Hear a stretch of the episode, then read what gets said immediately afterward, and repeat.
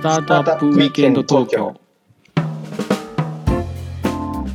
はい皆さんこんにちは。ザ・スタートアップウィークエンド東京第2回ということでやっていきましょうか。そうですね、えー、ありがとうございます。あの早速なんですけどちょっと最近のスタートアップの話題、うん、 TechCrunch が TechCrunch Japan が終わっちゃうんです知ってました？ひろきさん。ああなんか見ましたよネットでニュースであれは相当ショックが大きくて、うん、僕もまあスタートアップ投資をやっていく中であそこに紹介されてるスタートアップとかすごく参考にさせてもらったりとかあとはあと毎年やられてるあのスタートアップバトルあるじゃないですか、うんね、テッククランチ東京か秋に。ずっと今までね11月とかにやってうん、コロナになって光でやってたのかな。でコロナになってからちょっといろいろイレギュラーなあれになったんですけど、まあ、今までずっと光でやられてたやつとかで、まあ、結構優秀なスタートアップ発掘現場だったはずなんですけどね、うん、すごく残念なお知らせっていうかね感じですよね。なんで終わっちゃった？まあでも本当に一時代をね築いたメディアだったと思うんですけどもなんで終わっちゃったんですかね？まあなんか一応リリース文こう読むと、まあ、親会社の方の経営の方針がというようなことは書いてましたけども結構あそこって紆余曲折まあいろいろあってですね、はい。うん。まあ、そのオーナーが割とこういろいろ変わったりとか結構大変だったんですよね。一時期 AOL になったりとか。なるほど。はい。あれ？あのテクノロジーで出たことは起業家として出たことはあるいや出たことあったんじゃないかな。1回ぐらいは出たんじゃないかな多分何かで。まあ、なんか GRA それでなんか出てるイメージあるよね。なんかイメージはあるでしょ。資金調達したとかいちごのこういうのやったとかとかねこういうのがなんかアグリテックのなんとかで出たことはあるある気がするな昔、うん、うん、結構見てたメディアそれテッククランチは。見てたよ見てたよ。本当によく見てたしなんかねでもそのまあ国内だけじゃなくてその外国の話だとか、ねよく見てたよね。そうそうそうそう。まあ向こうのね、えー、まあ原文っていうのは英語なんだけどそれをちゃんと日本語に訳してくれてる記事とかね結構ありましたよね。うんありましたよね。まあ、なかなかあちょっとメディアだけで広告収入だけでやっていくってのは結構、まあ、昨今どこのメディアさんも結構厳しいですからね。いや厳しそうですよねメディア広告ね本当どうするんでしょうねって感じですよね。まあ、ここはなんかこうスタートアップメディアがこうなくなっていくとやっぱ寂しいので、うん、やっぱりちょっと日本のスタートアップ、まあ、今はブリッジさんが結構頑張っていらっしゃるんで、うん、ブリッジ頑張ってほしいですよね。でもそれぐらいでしょ？あスタートアップメディアって。あブリッジね聞いたことある、うん、もう余裕で知ってますよ。よく載せていてもらってますよ。あとは何だろうね。スタートアップにね特化したメディアってあとないですよねなかなかね。そうなんですよね。まあ、事業体、まあ、実際に事業をやられてる中でそういうメディア的な記事も出されてるようなサービスなりはあるんですけどね。まあ、このメディアって、はいはい、メディアってちゃんとそのなんていうのこう記者がいて取材してるところとなると本当に限られちゃってなんかキュレーションみたいなの多分いっぱいあるだろうけどもそうじゃなくてちゃんと独裁を取ってるっていうのはなかなかないでしょだって。うんそうだね。だからやっぱりその大きいところでスタートアップコーナーみたいな感じ？例えばニュースピックスとかでもスタートアップコーナーがまできていて、まあ、そこを盛り上が盛り上げていこうみたいなところはまあ見て取れるとかあと日経新聞の方でも、まあ、スタートアップのその部分っていうのはもう作られているんですよね。ここここはもうスタートアップ面ですみたいなところっていうのなるほど、はい。まあ、そういうところはあるんですけど、まあ、専門っていうのはなかなか。なんかスタートアップの人たちってさそのもっとこう SNS だとかこうプライベートなめなんていうの発信の方がその情報源なんじゃないのかな。そのもっとこう大企業とかに寄ってきてるのかもしれないね。こういうなんかあのなんていうのそのこうカチッとしたやつっていうのは。そんなことない？とかダイレクトにプレスリリース打つとかの方が多いんじゃないかな。なんか、まあ、発信したい人にとってはね。じゃあどうしたらこれメディアがどんどん維持、ね、大きくなったりとかスタートアップ盛り上がっていくメディアがでできてくるんだろうっていうのはなかなか難しいですけどね。うんそうですよね、うん、どっかお金持ち買ってくれないかなスタートアップ大好きお金持ちが。あそうそういう人とかがね、うん、そういう人が買ってくれてなんか道楽でやるぐらいがなんかもうこれあのじゃないとなかなか事業として成り立たせるのはもう相当難易度高い事業だと思うので。ベンチャーキャピタルはあんまやる意味ないのこういうの。いやあのめあの意味ないことはなくて例えばあのコーラルキャピタルさんとかはもともとテッククランチの編集長だった市村さんを編集長として、えーまあ、参画いただいてですねコーラルキャピタルのメディアの中で、えー、いろいろな活動されて発信されてるじゃないですか。なるほどね、はい。それ自身がスタートアップ会話に対するナレッジの提供になることもありますし、まあ、もちろん彼ら自身もそのソーシングっていう、まあ、投資先を探すっていう部分にもまあ役立っている部分があるんで、うん。まあ、だからやっぱりそういう、まあ、コーラキャピタルにせよ例えばまあスタートアップリストのところあの栗島さんのところな何でしたっけ、えー、プロトスターさんとか、うん。うん。まあ、そういうようなとある事業があってそれでまああメディアもっていうところがやっぱり現実的なのかなと、まあ、それは VC がやるにせよ、まあ、スタートアップ的な人たちがやるにせよですね。例えばなんですけどあの、まあ、このスタートアップのことをざざっくりとこうね知るためには何と何と何を見とけばいいっていうのはあるんですか？えーと、と誰が？誰が知るため時に？あの、ね、投資スタートアップに興味がある人まあなんていうのさベンチャーキャピタルとかはねそんな情報で調べてたともしかして遅いのかもしれないけれどもその普通の人いやいやでも結構普通に VC のその多分業界業界視聴率みたいな高いと思いますよ。そういうメディアブリッジにしろテイククランチにしろ。ああで VC の人があれ見てんだ、うん、とりあえず見ますよね毎朝。あ毎朝見る、ね、とりあえずとりあえず毎朝見ますよね。だこれまでは本当にそこの役割を担ってたんですよねテッククランチと。テッククランチね、まあうん、でブリッジはまあまだ頑張ってらっしゃるんでこれからも頑張ってほしいと。まあ、でも専業がもうこの2個ぐらいになっちゃってるんで今。そっか。あとはその結構そのファンドさんの方で海外の事例とかをこう紹介してくださってるノートとか書いてるところとかあるじゃないですか。ありますね。うんまあ、そういうのを、まあ、ファンドが海外の事例を紹介するっていうのはファンドにとって何がメリットなんですか？結局そのファンド自身のあれってブランディングだったり、うん、なるほど。集客政策だったり、まあ、集客する必要がないじゃんと思うかもしれないですけどやっぱりそのソーシングって大変なんですよね。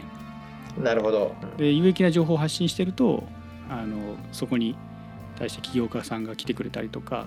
うん。うんまあ、もちろんその自社のブランディングが高まっていけばそれなりにその有力なスタートアップに出資できる可能性だって高まるわけで。なるほどね、うん。まあ、例えば SARS についての記事書きまくってるだって言えば One Capital さんとかだったらノートで SARS の記事書きまくって見てそのすごいブランディング上げていやもう SARS といえばもうあそこに聞きましょうみたいなレベルまで上げちゃえばもうあとはあいろんないい案件に出資できる可能性っていうのが高まっていくんで。なるほどね。うん、うん、なんかそのあたりはねちょっとこの回かなんかかどうかわからないけどもっといろいろ深掘りしていきたいな。なんかねこう処方箋がこういうメディアがどんどん盛り上がる処方箋があるわけじゃないけどまあ、企業側としては寂しいですよね、ひろきちゃんから見ても。えもうめちゃくちゃ寂しいですよね。なんかここに乗ったとかさ、そうそうそうそう、乗ったみたいな、ね、みたいなのあるでしょ？うん、そういうのはないないとさ、寂しいよね。だからだフォーブスさんかな、フォーブスさんとか頑張ってるとかあるんで、うん、フォーブスさんも頑張ってもらって。なんかね、全然あれあれだけどね、昔ね、あのフォーチュンのね、あの、うん、フォーチュンってあるじゃない。あれね、世界版に乗ったことあるよ。それだからね、ドバイに行ったのね。ドバイにパチプロの人として乗ったってこと？そうそうそう、違う違う。農業起業家としてね。あ、農業起業家の方でそうそう、それでね、こう、ドバイに行ってね、なんかこう、そ出張で行ったのね。その時にこう、ポーチが置いてあって、それで見たら、もうなんかドバイで、ひろきちゃん発見みたいなね。なんかそう。いうの気分良かったけどね。気分がいいだけで、商売につながるかどう。かはちょっと分かんないけどね、それね。それまあでもそこに乗ったことでね結構そこそのメディアに対するエンゲージメントも起業家にとって高まっていったりとかしますし。確かに確かに。うん。でメディアに乗ってるって結構大企業とかと組んだり組んで何かややろうとした時って結構案外重要だったりするじゃないですか。うん、そう日経に乗ったことありますとか割とこうさそれそれっていうのは大企業の人が例えば僕らみたいなスタートアップを紹介するときに例えばあ GRS は日経新聞に載ってますっていうそういうなんかそれはまた安っぽい話だよね。あのそんなもんですよ。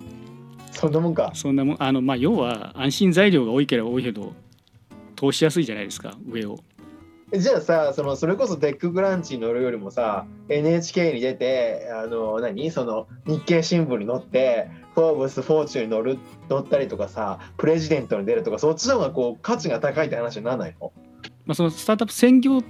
メディアとしてやっぱりテッククランチとかはあったので、そうだね、まあ、そこにあの乗れるかっていうところは割と、まあ、企業家にとっては大きかったんじゃないかなっていう、まあ、僕の勝手な予想ですけどね、まあ、スタートアップってまあ要はうさんくさいわけですよ。うんうん。普通の人から見たらね。うん全然。3歳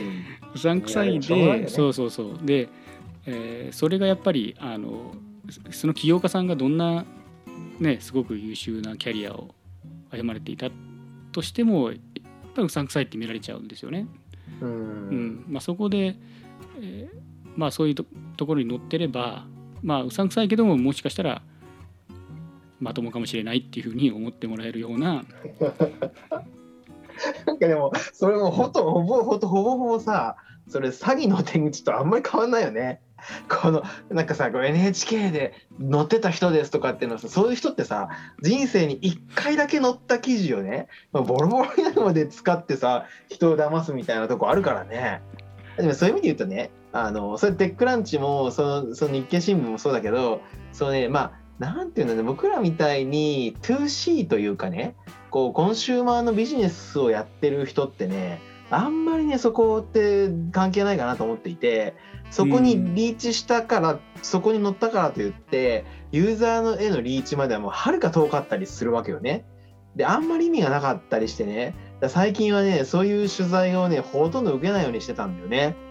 あからそうれそなんだ。そうそうそうだこれだってこれが乗ったからってさいちご売れるわけじゃないし、えーっていうかね逆にそのなんていうのそのこの間さアッコにお任せであのうちのいちご扱ってもらったんだけどそっちの方がねこう例えばそういう風な活動の方が重要だって思うかな最近は。うんうんうんう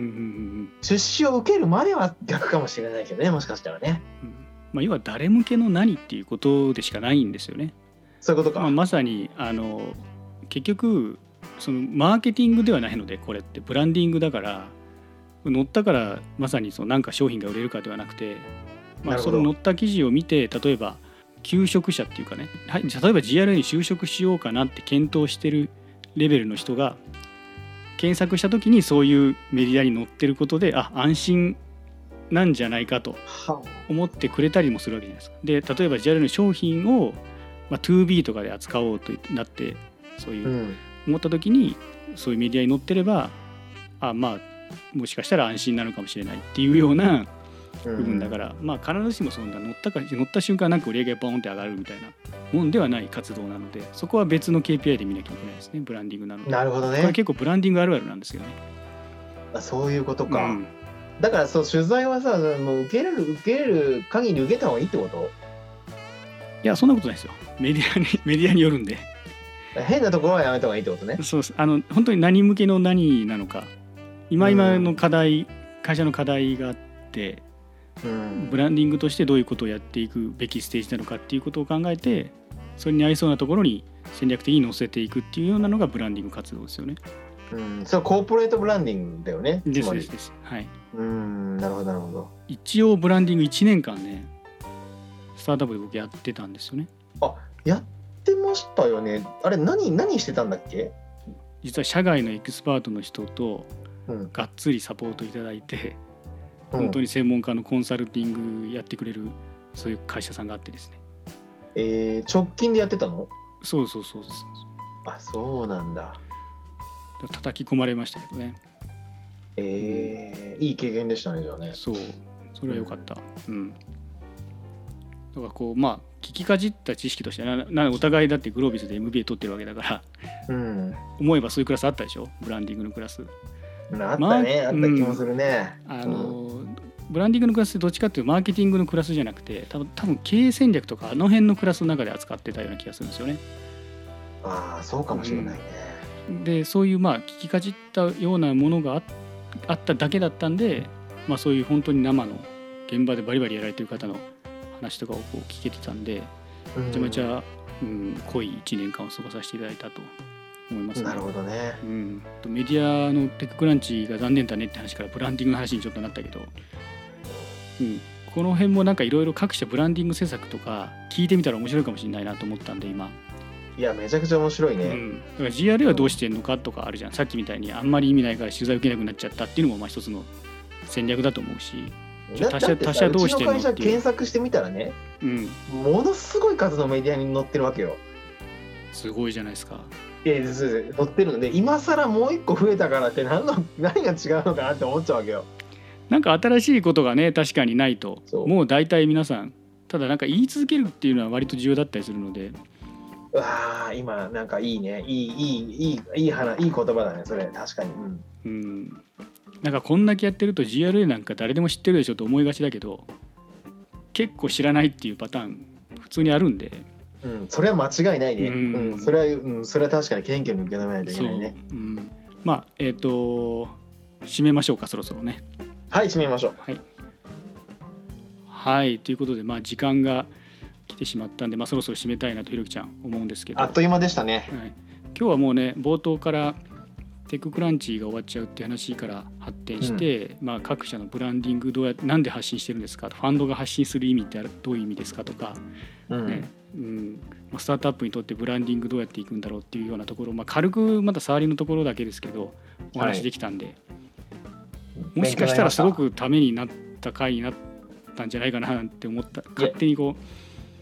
そうよ。だってさ、そのスタートアップの人ってどれだけメディアに出たで出たらいいかとか、しよくさ、考えてやってる人いないから、あんまり。う、まあ、中にそのインハウスで広報とかねそのブランディング担当者1000人で抱えるケースって、特にアーリーのスタートアップさんだとなかなかなかったりもすると思うので、そうですね。うんいい時間でした、今日は。ね皆さんもこうちょっと参考になればロックウィステリアとしても嬉しいですよね。もう最高です。はい、じゃあ第2回はこれぐらいでまた第3回でお会いできたらなと思います。はーい。じゃあ皆さんどうもありがとうございました。ありがとうございました。